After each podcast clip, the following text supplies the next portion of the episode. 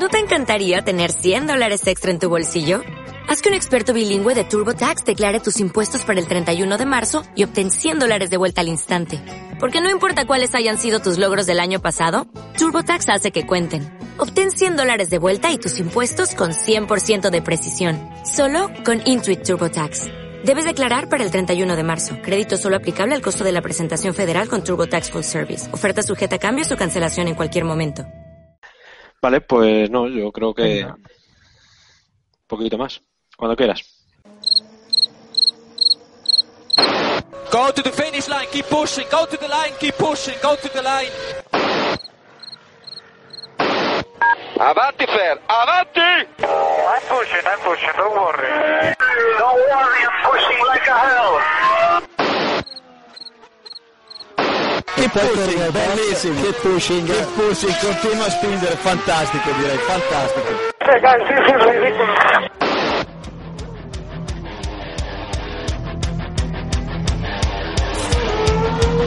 Comienza Keep Pushing, tu podcast de Fórmula 1.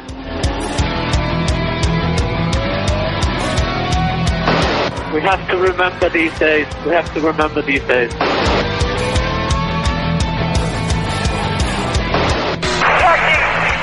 Raikkonen. What a fucking idiot. So give me the full power then.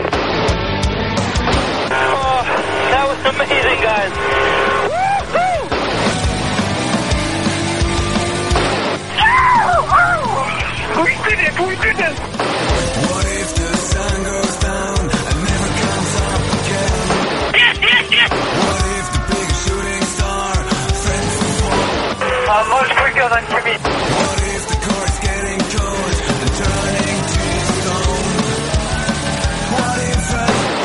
You have to leave a space.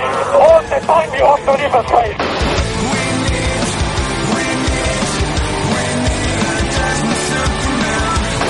Just leave me alone, I know what to do.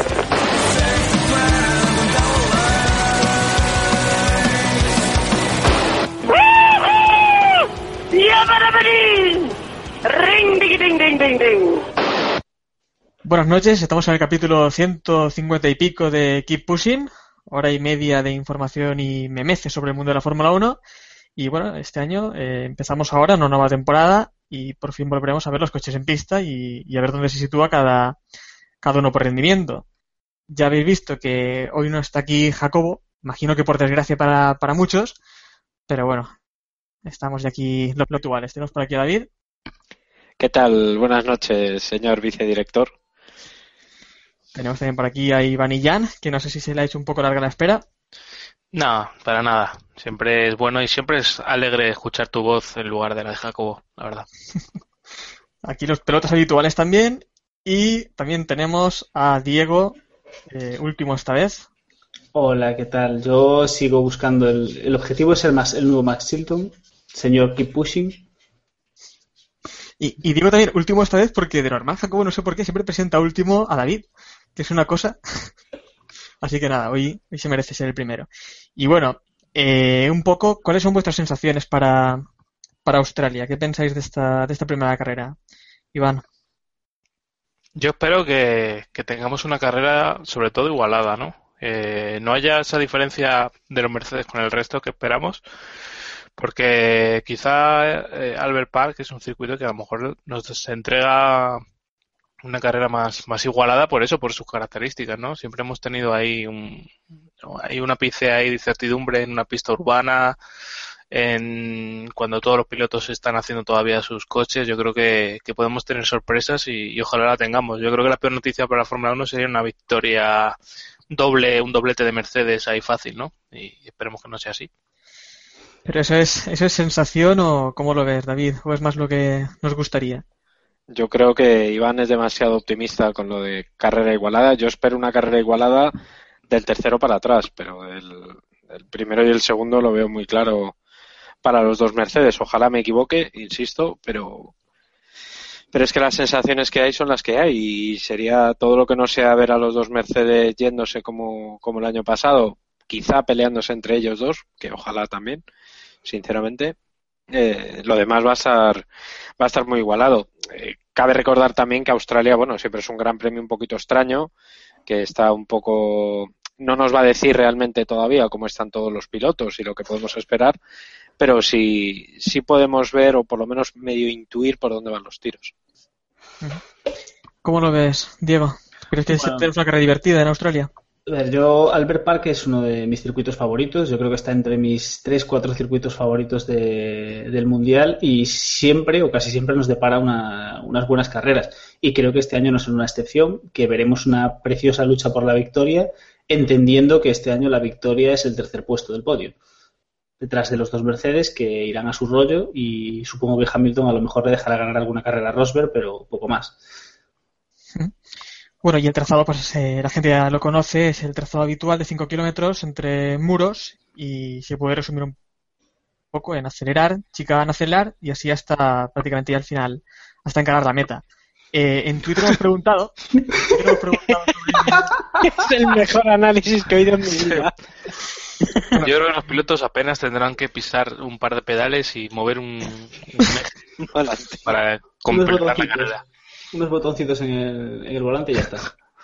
Bueno, que hemos preguntado en Twitter sobre el circuito, sobre el trazado, hemos recibido miles de, pre- miles de respuestas, pero hemos seleccionado dos y, y, por ejemplo, Iván Clavijo nos dice que, que sí, que es un circuito que le gusta y además eh, lo recuerda mucho por haber estado allí en, 2000, en 2002. Y también nos decía David Gómez que es un circuito que en la Play le, eh, se me da de la hostia. No sé si se refiere que se da de la hostia o que se da muchas hostias en, en el trazado. Y no sé, Iván, ¿a ti te gusta el circuito? A mí me gusta bastante. No sé si es ya por el romanticismo de aquello de que es la primera carrera y siempre le vemos con, con ilusión, pero sí que me parece un, un circuito atractivo muy como el Gilles Villeneuve. O sea, no es tan, tan de baja carga aerodinámica, pero sí tiene los muros cerca, sí penaliza los errores, que es, es importante, ¿no? El- En el muro, eh, en cuanto tomas una chica, te pasas un poquito, tiene tienes el muro, tienes eh, escapatorias de tierra, eh, pues me parece que es un- uno de los pocos circuitos que tienen todavía puzolanas en el 90% de las curvas. Así que bueno, bien, yo creo que nos vamos a divertir. Pero bueno, es que el Gilles Villeneuve también tiene un poco más de variedad, pero es que este circuito a mí, sí, nos, a mí me gusta también por eso, porque es el primer circuito del Mundial, no sé. Pero por lo demás, no sé si estáis los demás de acuerdo con Iván. Hombre, yo creo que no es, no es el peor arranque que, que podríamos tener. Eh, sí es verdad que no es el Gilles Villeneuve, que se tiene un... Bueno, el- solamente por el trazado y por las características del circuito es muy, muy especial, pero a mí este no me disgusta. Eh, creo que es un circuito donde los errores, como bien decía Iván, penalizan y creo que es buena noticia que penalicen, sobre todo porque este año tenemos, bueno, tendremos posiblemente problemas con los, los debutantes y, y tendremos también posiblemente algún fallo con las unidades de potencia y demás. Creo que, creo que es un circuito bastante entretenido. Sí, sí. Bueno, pues no estoy de acuerdo, pero bueno. Ni puta idea, señor director suplente. Bueno, y el DRS, pues es lo mismo del año anterior. El trazado eh, tendrá dos zonas, una de meta y la otra en la recta que viene a continuación, y con la detección antes de la curva 14. Neumáticos medio y blando, que para mí tal vez se puede utilizar el super blando por dar un poco más de, juego y esa marcar un poco más de diferencia entre compuestos, pero nada, es lo que hay, igual que el año pasado, medio y blando. Y por los horarios sí que está más divertida la cosa, más divertida para, para los que no les guste mucho las horas estas intempestivas y estoy buscándolo. Sí, eh, empieza como todos los años a las dos y media entre la madrugada del jueves al viernes. La- los libres 1, los libres 2 serán a las de la mañana y el sábado tenemos eh, los libres 3 a las 4 de la mañana, clasificación a las 7 y carrera a las 6. Se me ha escapado y he dicho clasificación. Pero bueno, no pasa nada. Porque en el fondo sabes que está bien. Es- tu subconsciente habla mejor que tú. Esto es Estaba así. leyendo, entonces es lo que, es lo que ocurre. Claro, correcto. Y bueno, eh, pasamos con la meteo. No sé si quiere hacer hoy la meteo de David, que ya me he cansado mucho de la meteo. No, no, no, no, no, perdona. Aquí estos son cámaras estancas. Tu meteo, Héctor, por favor. Doble, Tú quieres- brasero tenemos en... Vaya, no hay meteo. En, en la página web de la Fórmula 1 no hay meteo aún. No tenemos. Da igual, invéntatela, es lo que hace siempre. No, funciona. Pues nada, seco, ¿no? ¿Alguien ha visto algo diferente? Creo Eh, Yo, es que no. espero que, yo es que siempre espero que nos digas tú lo que va, lo que va a pasar en el Gran Premio. Claro. Bueno, pues No, no, en serio, ¿eh? nada. Seco, no, no va a haber nada, así que te veo. da lo mismo. Chuzos de punta. Eso está bien. Eso está bien. Maldonado con motor Mercedes y lluvia, eso es, eso es, eso es síntoma de éxito seguro. Y bueno, la, la polémica tal vez de este Gran Premio de Australia, una de ellas es el tema de, de Sauber eh, con Guido van der Garde, que quiere su asiento, que reclama su asiento y que incluso eh, en un juicio se le ha dado la razón al piloto holandés y veremos lo que ocurre de aquí, de aquí al, al sábado, bueno, de aquí al viernes, en el que incluso eh, Sauber ha dicho que, que sería un peligro incluso dejar correr a, a Van der Garde sin haber probado el coche, ¿no? Eh, eh, Iván. Sí, yo suena, de un principio te cuenta la historia y suena un poco a, no- a historia de novia despechada, ¿no? Pero parece que Van der Garde tiene bastante razón. Ya en su momento, cuando anunciaron los pilotos, eh, tanto Van der Garde como Sutil, si no me equivoco, dijeron que ellos tenían contrato para el año siguiente y que iban a, iban a protestar. Me sorprende un poco porque Monisha Kattelburn es, es una, o sea, es una reputada abogada antes de, antes de dedicarse a, a la competición. Así que no entiendo muy bien cómo se ha podido meter en este embrollo legal, porque aparte de eso que comentas de que ya tiene jurisprudencia a favor eh, Van eh, hay que ver las, las razones que ha dado que ha dado Sauber para decir que no, que no se puede subir al coche. Yo creo que atesta llamar a la seguridad eh, como que puede ser completamente seguro que el piloto puede fallecer, sí, evidentemente, claro. Evident- todos podemos fallecer en, si ejercemos un, una, una profesión o un trabajo para el que no estamos cualificados, pero bueno, entendemos que Van der Garde, si estuvo el año pasado corriendo, eh, no debería tener ningún problema, ¿no? Para, para adaptarse, por lo menos llevar el coche por lo negro, ¿no? Hay, hay un dato más y eso ya me parece tirando a surrealista. Eh, y es que también han, han dicho los abogados de Sauber que Van der Garde no está asegurado.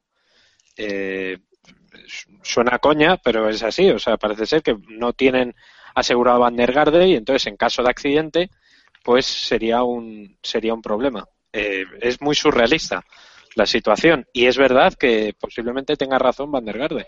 Él tiene un contrato firmado previo al de Nasser y, y Ericsson y por tanto le deben dejar correr. Otra cosa es que le calle en la boca con dinero que no tiene eh, o, yo qué sé. Y la historia es, si suben a Van der Garde, ¿a cuál de los dos bajan? Porque evidentemente Nasser es quien más pasta pone. Creo, vamos, o por lo menos la pegatina es más grande que la de Ericsson. Y, y segundo, luego, si pongamos que corre Van der Garde y Van der Garde se estrella en la salida, todo este vodevil para ha, ha servido. ¿Entendéis? O sea, es una cosa un poco, un poco rara. Un poco rara. A lo mejor hacen un Red Bull, ¿no? En sus inicios, ¿no? Un par de carreras cada uno. Pues igual, ojalá. Ojalá. Pues oye, a ver, realmente, para el resultado que iba a tener Ericsson a final de temporada, con que lo dejen correr un gran premio para que el chaval se sienta realizado, a lo mejor también era suficiente. Pero, eh, ¿creéis que al final correrá esta carrera o no? Yo creo que no. O sea, tiene, aunque tenga la razón, yo creo que se sacarán, como, como bien dice David, le taparán la boca con dinero que no tienen y se sacarán, hablarán con Nasser y le dirán que si quiere correr tiene que poner un par de fajos más y, y arreglarán de esa forma. Claro, es que el verdadero problema de Sauber es ese, ¿no? El dinero ahora mismo que, que les va a costar sobrevivir. Pero es que a estas alturas, es decir, no, Van der Garde no tiene ni asiento. Es decir, no sé, a nivel logístico no sé hasta qué punto es fácil o posible que, que corra en el Gran Premio de Australia. Hombre, a ver, yo me imagino que a las malas puede usar uno de los asientos de los pilotos. O sea, quiero decir, eh, eh, vale que no va a ir cómodo del todo y que evidentemente no es lo ideal, pero carajo, que todos nos hemos montado en un coche, creo yo, ¿eh? o bueno, a lo mejor no, en el que no vas cómodo del todo. O sea, evidentemente no es lo mismo y hay que llevarlo mucho a escala. Pero si Van der Garde no tiene su asiento, bueno, pues, pues no pasa nada, pues se monta y, y se monta en el que más o menos le vaya bien y punto. Es verdad que es uno de los argumentos que ha dado, que ha dado el equipo. Es, es muy surrealista y evidentemente si pueden evitar hacerle el asiento a, a Van der Garde por, por puro puteo, hablando mal y pronto, lo van a hacer. Pero no sé. No sé. Yo creo que si te baila mucho el culo en un Fórmula 1 tiene que ser muy cómodo. Hasta Sí. ahí el análisis técnico de, de la jornada, pero no sé.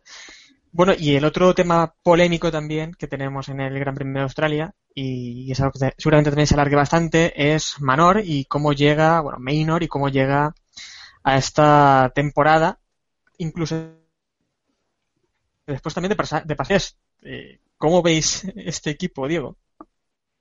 Pues lo veo, yo qué sé, tiene un encanto especial, ¿no? Es un equipo que nos es el equipo que nos trajo a Max Chilton y solo por eso merecen ser respetados. O algo.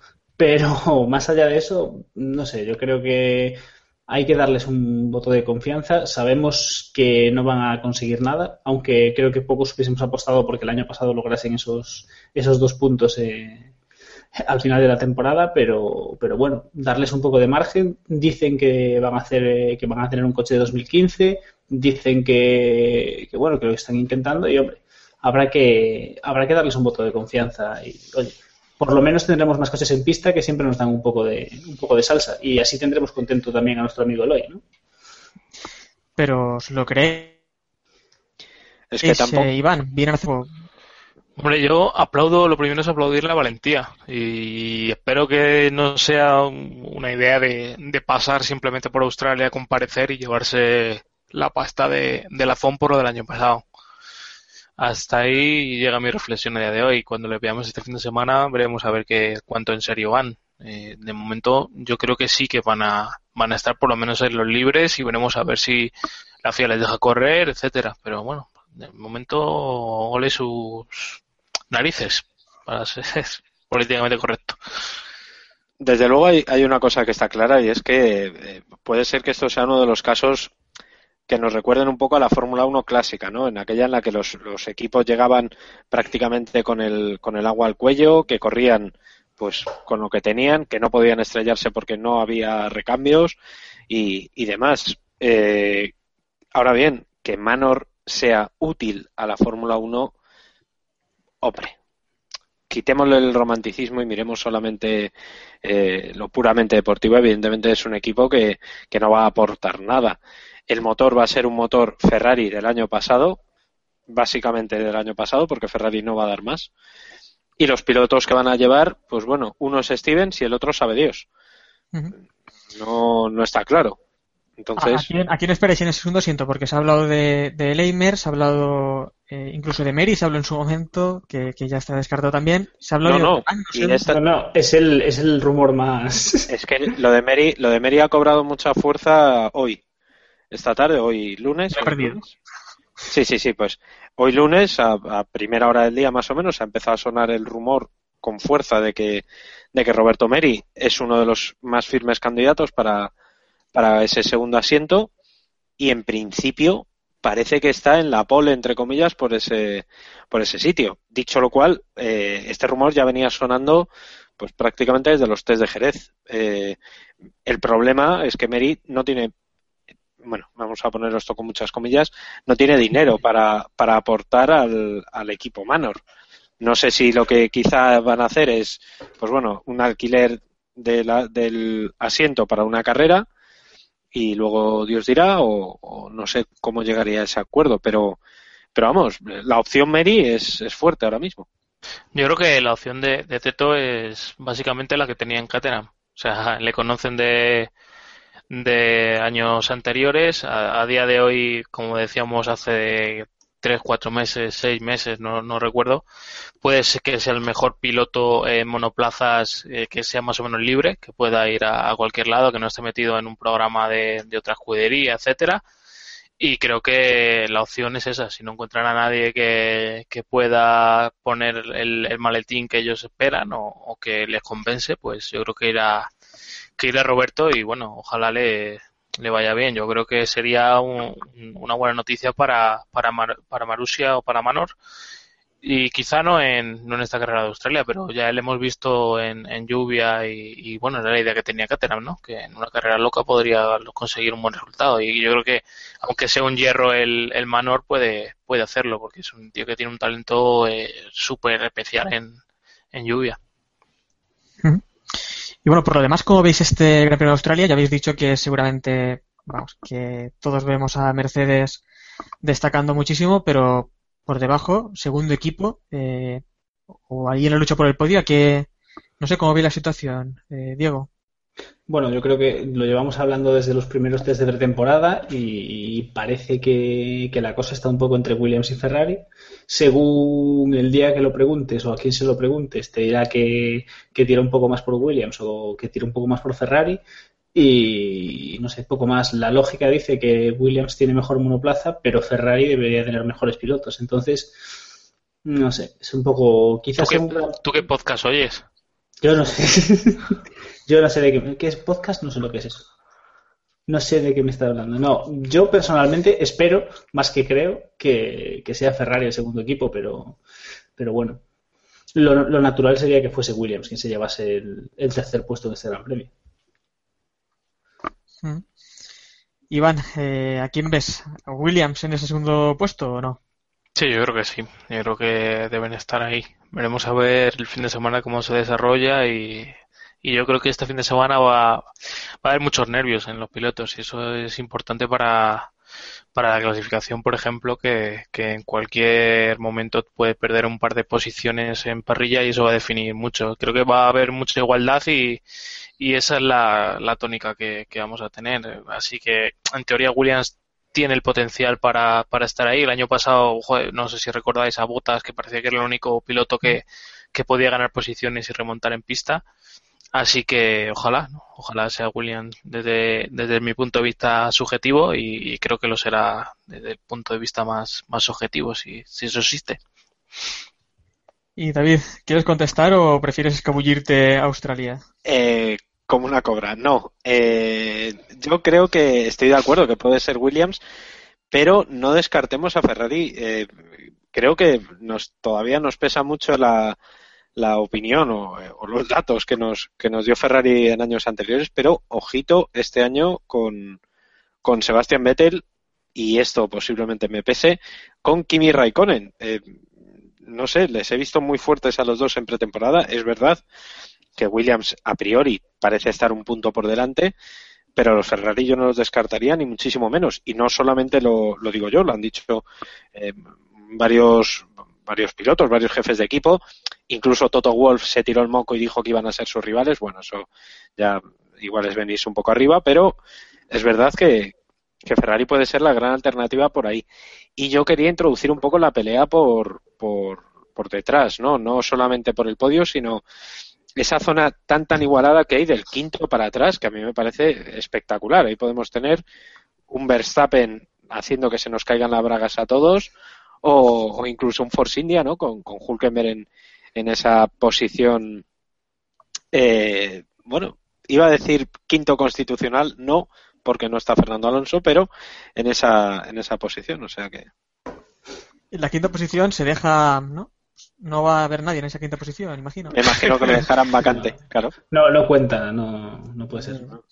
Bueno, que eso también, como decía David, este fin de semana no estará finalmente Alonso por, por el accidente este, el viento se lo llevó. Y creo que hablaremos un poco más después también en la actualidad sobre el tema de Alonso, pero sobre el tema de McLaren. Eh, estará subido Magnussen y cómo veis eh, al equipo. Eh, McLaren Honda, ¿creéis que pueden llegar los puntos o lo descartáis totalmente? Iván.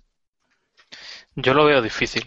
Lo comentamos la semana pasada. Yo creo que no es difícil que tengan fiabilidad para, para completar la carrera y en el caso de que la tengan como para competir con el, con el resto. A eso le sumamos el tema de Magnussen que ha, que ha recorrido pocos, pocos kilómetros esta temporada. Ya tenemos un caldo de cultivo ahí difícil para, para el equipo. De todas maneras, eh, veremos a ver en los libres, van a ser importantes. Si ellos pueden eh, rodar con tranquilidad los libres, sí que van a poder dedicar a lo mejor, eh, yo que sé, la segunda o la tercera sesión un poco a, a, buscar ese rendimiento, ¿no? la segunda siempre para para esa simulación un poco de, tandas largas eh, y la tercera para buscar un poco la, el ritmo en, en calificación. Yo creo que si tienen un fin de semana tranquilo, que no tengan muchos problemas, que rueden los dos coches más o menos, sí que va a ser eh, sí que van a poder empezar a pensar que a lo mejor pueden pueden terminar los puntos, pero creo que va a ser difícil que, tengan fiabilidad, que de repente la encuentren, ¿no? De, de unos test a Australia. No, y sobre todo que no, que no han podido rodar nada, no, no han podido tocar nada en el coche. O sea, habrán probado en el banco todo lo que quieran, pero hasta que no pongan el coche en pista no van a saber realmente si han podido solucionar esos problemas que ya no se sabe de qué son en, en el McLaren. Eh, evidentemente, los primeros libres, eh, como el McLaren no salga, están en un problema, pero muy, muy, muy, muy serio. Yo me imagino, quiero pensar, que está todo arreglado y que el coche va a rodar bien y que van a estar peleando por los puntos eh, no sé, del sexto al octavo, del sexto al, décimo, creo y quiero pensar que va a ser así, pero McLaren está en una situación muy crítica, muy, muy crítica. Y bueno, si queréis metemos ya aquí el tema y ya está, aquí hoy descontrol. Eh, tema del accidente de Alonso, que te hoy también David, eh, que podría ser al final una descarga eléctrica, ¿qué ha pasado al final? Me, me, gusta que leas a gente informada y también me leas a mí. Eh, a ver, no, yo no digo que sea una descarga eléctrica, yo me hago eco de, una información que apunta a que por los síntomas que tiene Fernando Alonso eh, podría haber tenido una descarga eléctrica. En la República, que no me refiero a la forma de Estado, sino al periódico italiano, eh, han entrevistado a un psiquiatra bastante conocido en Italia, porque aquí en España no, eh, especialista precisamente en tratamientos con electroshock. Y él dice que normalmente los síntomas que ha presentado Alonso son, son precisamente los que él ha visto en pacientes que él ha tenido a, a su cargo. Uno de ellos era mejor humor. No, eso es una consecuencia, es bastante curioso. Es que dice que una de las consecuencias del, entre comillas, reseteo cerebral que tiene un, un afectado por, por una descarga eléctrica es que le puede cambiar el humor. Es una cuestión un poco, un poco surrealista. Pero es verdad que por los síntomas que, que tuvo Alonso en el momento del accidente, eh, bueno, el médico dice que pueden ser. Concretamente, le escucharon jadear, luego perdió el conocimiento, luego tuvo una parada respiratoria muy corta, muy, muy breve, volvió a respirar, sintió confusión y tuvo una pérdida de memoria durante unos cuantos días. Esto es exactamente lo que sufre cualquier eh, afectado por un electroshock, que en este caso es un electroshock controlado, ¿no? Es una cuestión rara de narices. Luego, si encima escuchamos a, al compañero Antonio Lobato, que también a veces ejerce de ese famoso entorno, decir que el propio Fernando eh, cree que, que algo le pasó al coche, pues, en fin, es que poco más se puede decir. La teoría del calambrazo o de la descarga eléctrica ya venía sonando desde, vamos, desde el minuto 2 del accidente. Y el problema es que McLaren tampoco ha dejado muy claro y no ha podido argumentar con fuerza que haya sido solo el viento, que el coche no haya fallado nada, etcétera, etcétera. Hombre, de McLaren lo único que sabemos es que andan rediseñando los frenos, ¿no? Para Australia pero de otros temas tampoco han dicho nada sí, pero es que eso es una cuestión que podían estar rediseñándolo por, o sea, con accidentes o sin accidentes. Eso es un, digamos, una de esas mejoras o, novedades técnicas que se meten en cada circuito. Pero es verdad que no hay nada claro. No está previsto que McLaren vaya a hablar del tema o solamente de este tema durante, durante estos días. Me he puesto en contacto con McLaren y me han dicho que ellos no van a, a decir nada hasta que no tengan una una decisión tomada o que Fernando vaya a decir algo. en fin, es que tampoco tiene muy claro qué van a hacer. O sea, no sé, es muy raro, la verdad es que es muy raro. Se han, metido ellos solos en un jardín y, ahora no saben de dónde salir. Aunque yo creo que han querido tapar tanto la, lo que ha pasado, lo que sea que haya, que haya pasado, que, que se les ha dado la vuelta. Si el primer día hubiesen dado una explicación aunque fuese mentira, pero mínimamente creíble, si el primer día dicen es que se rompió la suspensión, nos hubiésemos quedado todos tranquilos, entre comillas, y se hubiesen ahorrado todo el run run que estamos teniendo hasta ahora. No sé si vosotros lo veis así, pero yo creo que McLaren empieza a demostrar unas dotes de comunicación dignas del maestro Colayani.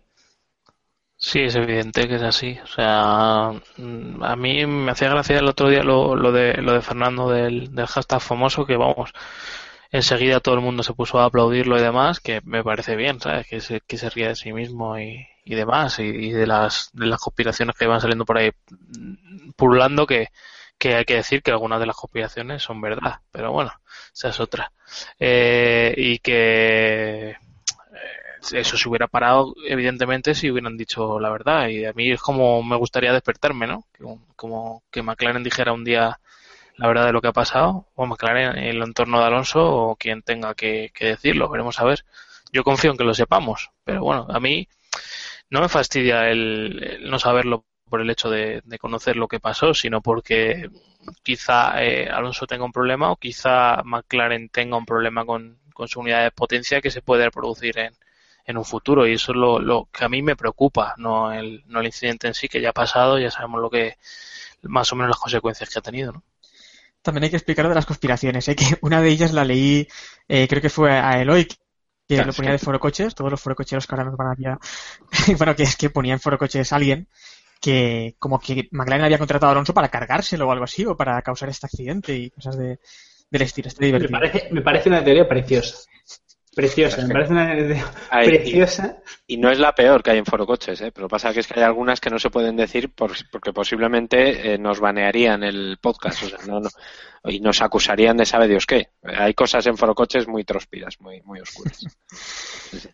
Y bueno, donde sí que os animamos a participar es en la encuesta que hacemos todos los años a principio de temporada en, nuestro blog, en keeppushing.wordpress.com. Eh, allí tenéis la valoración del Gran Premio, en donde podéis, perdón, keeppushing.wordpress.com barra valoración barra guion GP, ya me estoy liando, donde ahí podéis participar en la encuesta y eh, decirnos pues cosas como quién va a ser campeón del mundo, quién va a ser el equipo también campeón, el rookie del año y cosas del estilo. Y no vamos a hacerlo alargarlo mucho como otras temporadas en las que hemos contestado todo aquí en el podcast, sino simplemente alguna cosilla que puede ser más interesante, como por ejemplo el rookie del año. ¿A quién ves, David? Eh, hombre, yo espero y creo que va a ser más Verstappen. Mm, estoy subido ya al carro de Verstappen, pero igual me equivoco. Yo creo que va a ser él. No sé. ¿Nadie apuesta por Nasser ni por Sainz? No, parece que. Unanimidad para Verstappen, yo también. No, es que, es que, a ver, a lo mejor es Sainz, el que no va a ser es Nasser. Yo creo que en eso estamos de acuerdo. O, sí. Sí, ahí, hay, unanimidad y yo creo que a todos nos tira un poquito, un poquito Verstappen. Ahora nos, nos llamarán de todo y, y más, pero. Pero, hay, que, hay que decir que nos tira por lo que ha demostrado. O sea, que no es cosa de, mm. vamos, a mí también me gustaría que un paisano mío fuera campeón del mundo de Fórmula 1 y fuera el mejor piloto del mundo, ¿sabes? Y es, nada me gustaría más que eso. Pero bueno, si no es, ojalá. Sea, ojalá le vaya genial, ¿sabes? O sea, quiero, quiero que quede claro, no es por preferencias hacia Verstappen, que, que, en fin, pues oye, Verstappen pues es un piloto como otro cualquiera. Pero lo que, lo que pasa es que por lo que hemos visto y por lo que ha demostrado y por lo que nos parece, las sensaciones, creemos que va a ser él sencillamente, antes de que ya nos maten los habituales. Bueno, a mí me van a matar igual, o sea que... Ya, ya, ya lo harás, tú ya lo harás luego, no te preocupes. Manda, David, un saludo a, a ese hater que tienes en Evox. Ah, es que tengo un hater, en, eh, casi me hace ilusión, porque... ¿Dónde los compras los haters? Yo quiero no lo sé, tío. Es, es, es, el... voy a comprar. Es David solo. No, no, no, no, no tengo tiempo suficiente como para hatearme a mí mismo, o sea que no. Pero vamos, un saludo, oye, que encantado de que comentes y que nos escuches o no. No sé. Bueno, vamos a pasar a otra de las preguntas, la sorpresa del año. Eh, para mí, la sorpresa del año, espero que sea Maldonado. Tengo ese presentimiento. ¿A quién veis vosotros como sorpresa del año? Diego.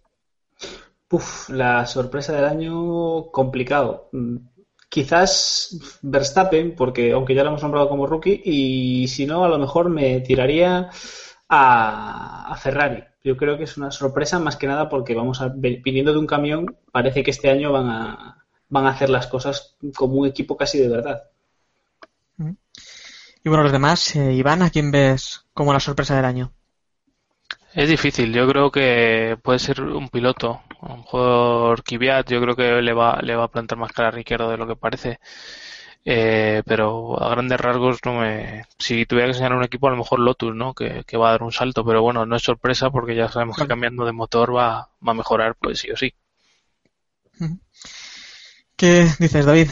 ¿Sorpresa? lo, estoy pensando y quizá, no sé si es sorpresa y la idea no es mía. Eh, me, me, apunto a la idea de Charlie Barazal que dice que Raikkonen le va a untar el morro a, a Vettel. No lo sé. Sinceramente, por un lado me gustaría por la cosilla esta de- del sentido del espectáculo, pero, pero no lo sé, no sé si, no sé si va a ser esa. Quizá también quiero ver a, a Force India, que a mí me genera muchísimas dudas porque no, no ha rodado en pretemporada prácticamente con, con el coche nuevo y me gustaría, sinceramente, ya sabéis todos la querencia que le tenemos a, a Nico Hulkenberg y me gustaría que enganchara algún podio de estos medio de chiripa, medio buena carrera, no sé, un poco locura y que veamos a Hulkenberg por fin en el podio. Bueno, yo espero de, de Maldonado que nos haga, nos sorprenda porque no va a tener casi accidentes y Tampoco por lo tanto también es mi decepción. Que por lo tanto también es mi decepción del año porque, claro, me decepcionaría que Maldonado no nos armase carreras así, ¿no?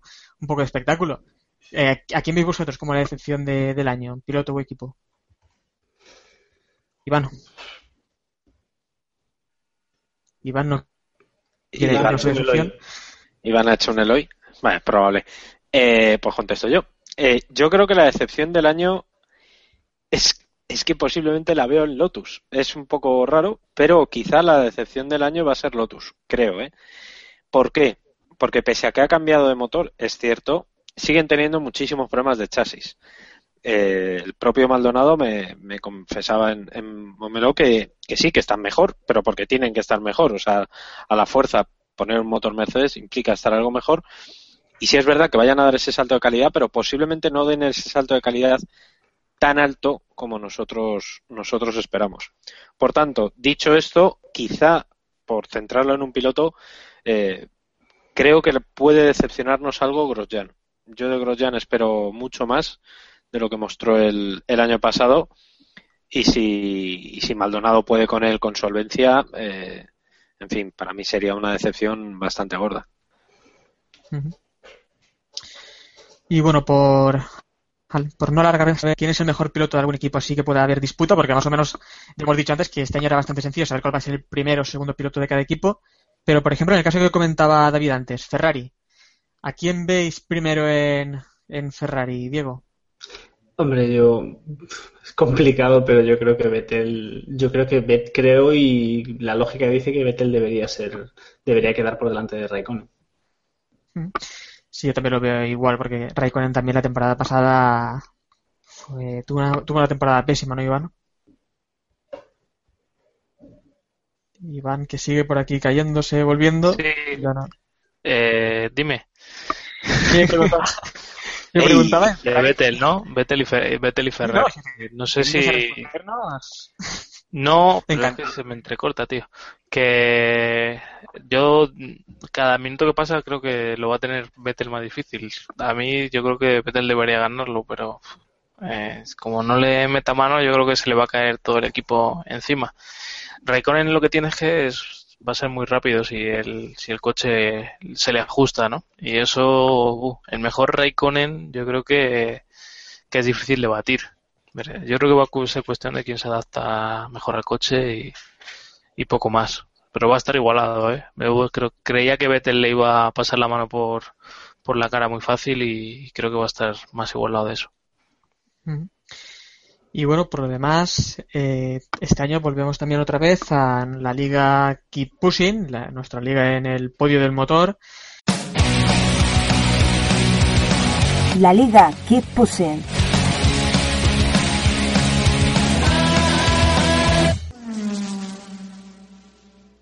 Que bueno, ya sabéis, si queréis participar, pues simplemente tenéis que entrar en, en nuestro blog, ya lo hemos comentado antes, keeppushing.com.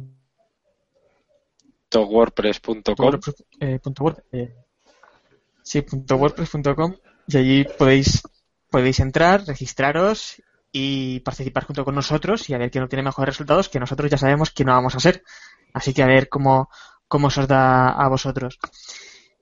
Y, y bueno, me gustaría saber cuál va a ser más o menos vuestra apuesta, al menos de, de podio, David. Hombre, de podio, es que los dos primeros van a ser dos Mercedes y todo lo que no sea eso, insisto, va a ser una enorme sorpresa. Y la tercera posición, pues un Ferrari. Eh, confío sinceramente en un buen arranque de Vettel y sí, vamos a poner a, a Vettel en, en esa tercera posición, pese a que Australia no es uno de sus eh, grandes premios predilectos. Y por centrar un poco más la, la victoria, pues vamos a hacerlo divertido y vamos a poner a Rosberg primero y, y Hamilton segundo. Bueno, el undécimo. Ah, es verdad que de eso también tenemos. Eh, pues el undécimo, pues bueno, vamos a poner a Nasser, por ejemplo. No, a Magnussen. Magnussen. Anda. Magnussen ahí, sí. Rozando los puntos a la heroica y liándola al final. Correcto. Sí. Bueno, Iván, si estás por aquí, Sí. si quieres contestarnos o... Sí, ah, me apetece. Eh, voy a decir Hamilton, Rosberg, Massa, es lo que he puesto en la porra de, ah, no, de Autosport. No te lo Y crees ni tú, pero... Un décimo, vale, esto quedó grabado. Un décimo Carlos Sainz. Has puesto, puesto- a, has puesto a Massa, en serio. ¿No? he puesto sí, tercero. Vale, vale, vale. ¿no? Diego, ¿qué has puesto tú? Eh, yo un alarde de originalidad, Hamilton, Rosberg, Vettel. Y en el undécimo voy a poner a Pastorcito. Mm. Para que dé un poco de espectáculo. Bueno, pues yo voy a poner a Rosberg, Hamilton, Bottas y el undécimo se lo vamos a dar a, a Baton. A ver si llega más o menos así cerca de los puntos. Y bueno, pasamos ya a Actualidad. Tu, tu, tu, tu. Actualidad.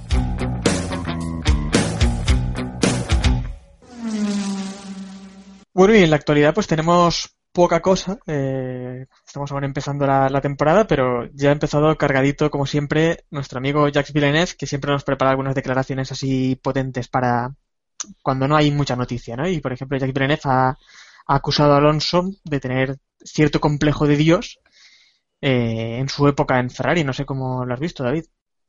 Bueno, Villeneuve eh, hateando como, como es habitual en él. Me hace gracia que sea precisamente Jacques Villeneuve el que acusa a Alonso de tener complejo de Dios. Es que no había pilotos o expilotos en el universo y precisamente Villeneuve acusando a Alonso de eso me, me- me resulta ciertamente irónico. Eh, bueno, quizá lo que hace Villeneuve es criticar. Un saludo eh, a R2D2. eh, correcto, sí, es que le tengo por aquí. No viene Vader, pero viene R2. Eh, hay cosas que, que yo nunca entenderé y es que Villeneuve tenga esa fijación con Alonso, porque recordemos que ya hace un, no recuerdo bien ahora mismo en qué medio, pero también soltó alguna, alguna crítica similar. Quizá Villeneuve no, no guarda buen recuerdo de Alonso de las tres carreras que compartieron en 2004, en las que Alonso le, le barrió básicamente eh, 3 de 3. Alonso hizo cuar- eh, cuarto, quinto y cuarto, y Villeneuve hizo un décimo, décimo y un décimo o algo así. Una, una cosa similar. Entonces, quizá no, no soporta que, que un recién llegado a la Fórmula 1, entre comillas, batiera a una leyenda, entre comillas, como, como Jacques Villeneuve. No, no lo lleva bien. Pero Alonso jamás tendrá el pelo de pollo. O sea, Bueno, bueno, bueno, no ponga la mano en el fuego. Pero Iván, a- tú que eres también tan de, tan de Twitter y tal, ¿no? Es que has dicho algo, Villeneuve, que ha dicho algo como que, como que Alonso pensaba, pensaba más en Twitter que en Ferrari, ¿no? Una cosa así. Sí, ¿Cómo lo ves? no sé, a ver, Villeneuve es lo que es, o sea, es un charlatán, por así decirlo, siendo suaves, y siempre va para el lado que, que le interesa. O sea, yo recuerdo que siempre había echado muchísimas pestes de Ferrari y justo coincidiendo con una entrevista en Autosport en la que le dejaron probar en Fiorano un par de máquinas, ya vamos, Ferrari era siempre un sueño y tal, y su- el espíritu de su padre y historias. Así que bueno, siempre por el lado que, por el, siempre se arrima al, al árbol que más sombra da, o cómo es el refrán. Bueno, es eso. Bien, el refrán ese de a quien el buen árbol se arrima a buena sombra le cobija, imagino, ¿no? Eh, correcto. Al, keep pushing. al, al fuego que más calienta. Correcto. Que no sea, que no esté cerca del árbol, porque si no la liamos. Y bueno, otra de las otra de las polémicas de, de, de todos los años también, porque vamos, esto nos acompaña siempre, es el calendario de Fórmula 1 y los pagos de tasas y demás, que por ejemplo ahora dice Bernie que, que peligra el Gran Premio de Alemania porque Nürburgring pues no le apetece pagar, pagar la tasa. Y tal vez nos quedemos sin Gran Premio de Alemania esta, esta temporada, que creo que es algo que no ocurre desde el año 70. No sé si alguien recuerda la fecha, lo he leído antes, pero no me acuerdo ahora. ¿Cómo veis esta posibilidad Diego. Pues sabiendo cómo es el viejo, mm, muy factible. Es decir, si sabemos cómo es Bernie y para él esto es muy fácil. Eh, tú tienes que pagar X, si pagas X hay gran premio y si no lo pagas, pues no hay gran premio.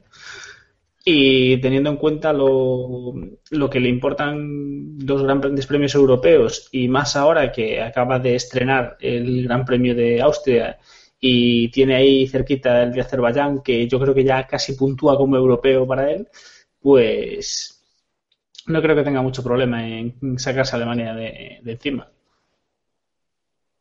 ¿Pero creéis que no le interesa correr en Alemania con todos los seguidores también que hay en el, en el país? Sí, como, como, en Abu Dhabi y en Bahrein, que hay muchos seguidores también. Hombre, yo creo que es una medida de presión, evidentemente. Yo creo que es un decirle a Mercedes, oye, pero vosotros vais a permitir que se pierda el Gran Premio de Alemania, ¿no vais a meter aquí pasta? ¿Pero estáis seguros? Él, va, él va tirando la va tirando de la soga, eh, eh, es como lo de Spa, al final Spa y Monza siempre han estado en el candelero y nunca nunca se han caído y eh, Spa se cayó una temporada pero volvió enseguida y parece que su futuro está más o menos asegurado y yo creo que esto va va a ir más o menos por ese camino. ¿eh?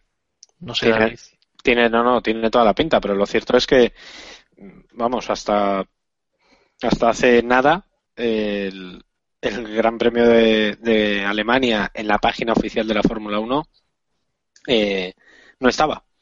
Está, pero no está el circuito y ni el horario. Dejadme que lo compruebe en un, en un momentito. Efectivamente, todavía pone el TVA, el To Be Announced, eh, y por tanto, digamos que esto no sé si es una medida de presión o, realmente hay, algo más de fondo.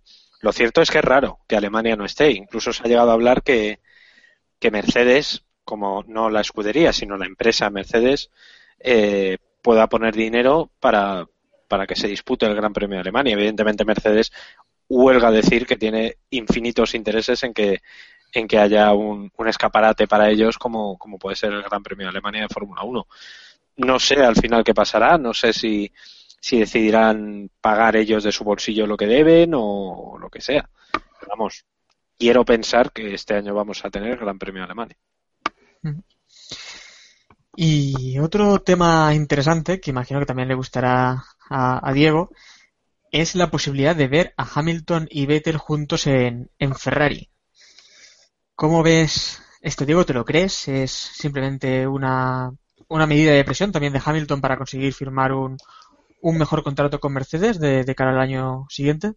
Eh, bueno, yo alguien decía hace, hace tiempo que si Hamilton estaba apretando tanto a Mercedes y tenía tan claro que quería ese pastizal es porque tenía por otro lado bien cogido una oferta sobre la mesa, por lo menos que le garantizase su futuro inmediato. Creo que Hamilton hoy por hoy sería tonto por dejar pasar la oportunidad de estar en Mercedes, que hoy por hoy es el, el equipo que, está triunfando, que está arrasando y que tiene pinta de, que tiene un recorrido bastante, bastante largo eh, en la senda del triunfo y no sé, no creo que un buen sueldo justifique eso. Por otro lado, si hay un piloto hoy por hoy en la parrilla capaz de dejar pasar a Mercedes simplemente por ganar un pastizal en Ferrari, yo creo que ese es Hamilton. Es decir, todos sabemos que Caballo Loco es, es un chico un tanto temperamental y que después de ganar su tercer título este año, quizás empiece a pensar en que a lo mejor pues ganarse unos cuantos millones en Ferrari es, un, es una, una, opción interesante y que a medio plazo seguramente pueda volver a luchar por el, por el título mundial. No sé si David, que también es un fan de Hamilton y tanto del piloto como del personaje, cree que podemos acabar viendo a Luis vestido de rojo.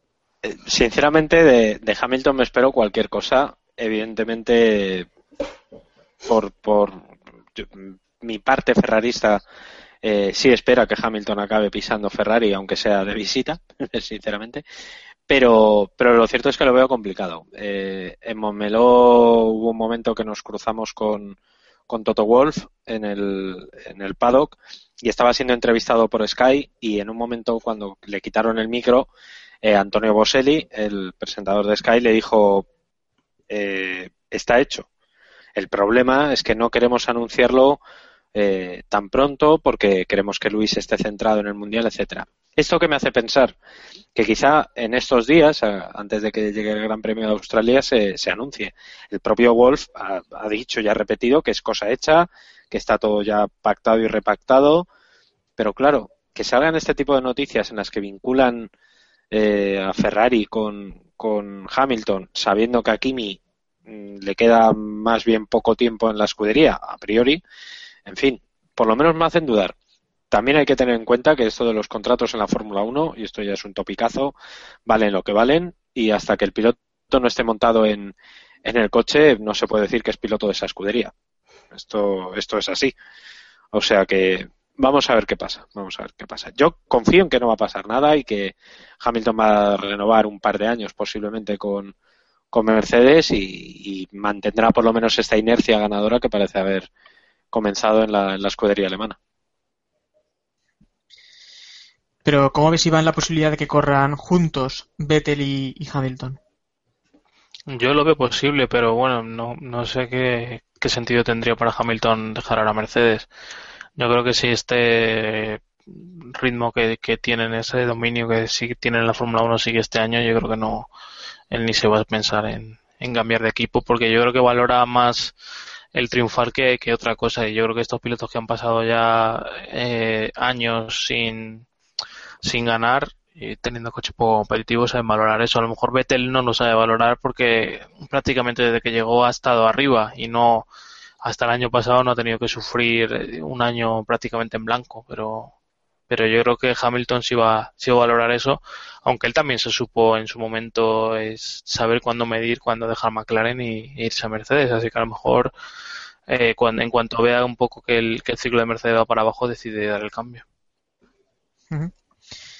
Y bueno, si no queréis comentar por hoy nada más, pues vamos ya cerrando aquí el capítulo de hoy, que ha sido un poco cortito, pero, pero esto creo que bien. Y bueno, ya sabéis, podéis contactar con nosotros, pues donde siempre, en Twitter y en Facebook, donde somos KB Podcast. Y hay gente que también comenta que estamos por Google Plus. No sé, no entramos, no solemos entrar por allí, pero creemos que también estamos. Ni y nosotros si ni nadie, ¿eh? también te lo digo. bueno, pero ahí está la opción esa.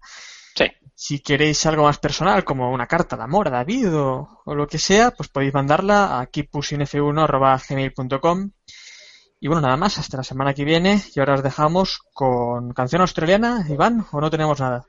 No, tenemos, tenemos canción australiana. Ten, ¿ah, no? ¿Tenemos? Es verdad. Si alguien la tiene, que la anuncie. O si no, pues nos despedimos con el habitual Just Drive de Alistair Griffin. Eso es. Y nos es. vemos la semana que viene para comentar ya lo que ha sido esta primera carrera del Gran Premio de Australia. Así que nada más. Adiós. Y keep pushing y todo eso. There is a star that lights the road.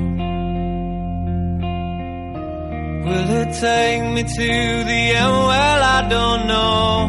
But for one last time, I'll take this ride and just drive.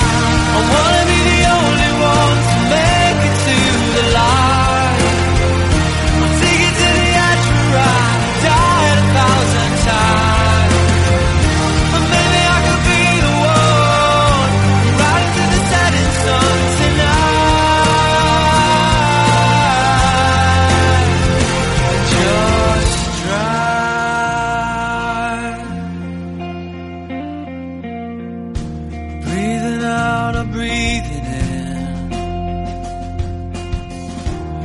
Broken down, but I will live to fight again for one last time. I take